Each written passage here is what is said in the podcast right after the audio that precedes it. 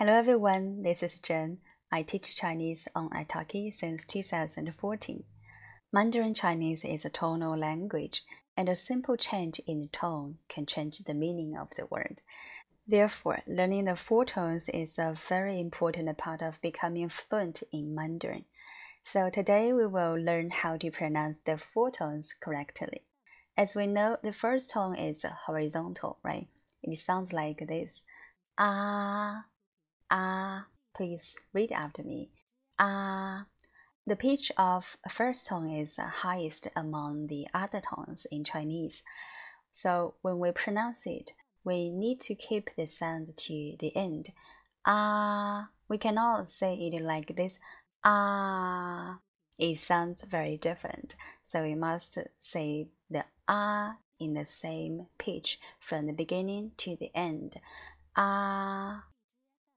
Now the second tone is a rising tone and it sounds like a question tone.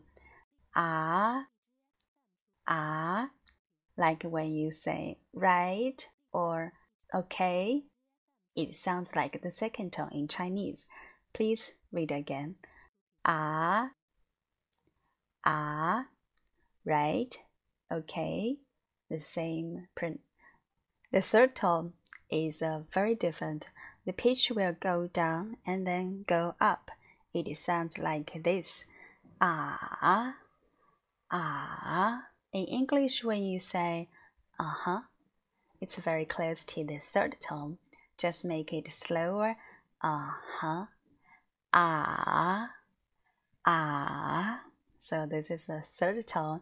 Go down and then go up. Ah. Last one, third tone. Ah. Ah. It's a bit heavier than the other ones, right? some people might feel that it's a, a little bit aggressive when we pronounce it. Ah, ah.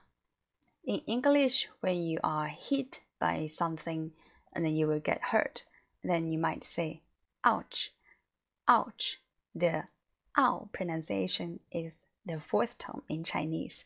You just remove it to the ah sound and make it like this. Ah ah.